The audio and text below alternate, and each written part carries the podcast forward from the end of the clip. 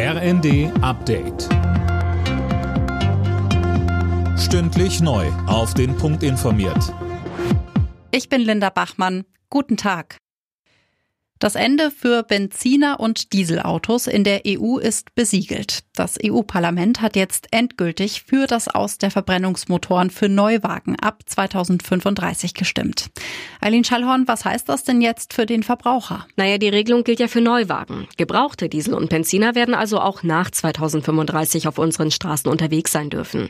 Die EU will durch die Regelung den CO2-Ausstoß reduzieren. In den Mitgliedstaaten war im vergangenen Jahr schon etwa jeder achte Neuwagen ein E- oder Hybridauto.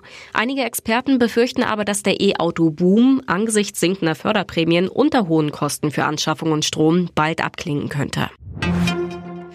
In Berlin sind offenbar 450 ungezählte Briefwahlstimmen aufgetaucht.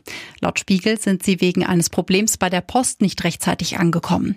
Sie sollen jetzt beim offiziellen Endergebnis berücksichtigt werden. Dadurch könnte der hauchdünne Vorsprung der SPD vor den Grünen noch wackeln. Deutschland hat für die Ukraine neue Munition für die Gepard-Flugabwehrpanzer bestellt. Wie Verteidigungsminister Pistorius sagte, soll die Munition jetzt auch in Deutschland hergestellt werden.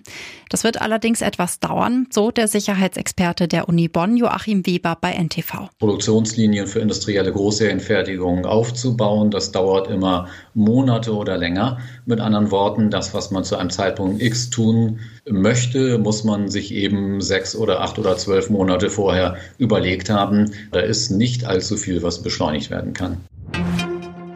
Um die Inflation zu bremsen, wird die EZB darüber nachdenken müssen, die Zinsen weiter anzuheben. Davon geht das IFO-Institut aus. IFO-Chef Clemens Fußt warnt aber, steigende Zinsen würden das Risiko bergen, die Wirtschaft abzuwürgen. Alle Nachrichten auf rnd.de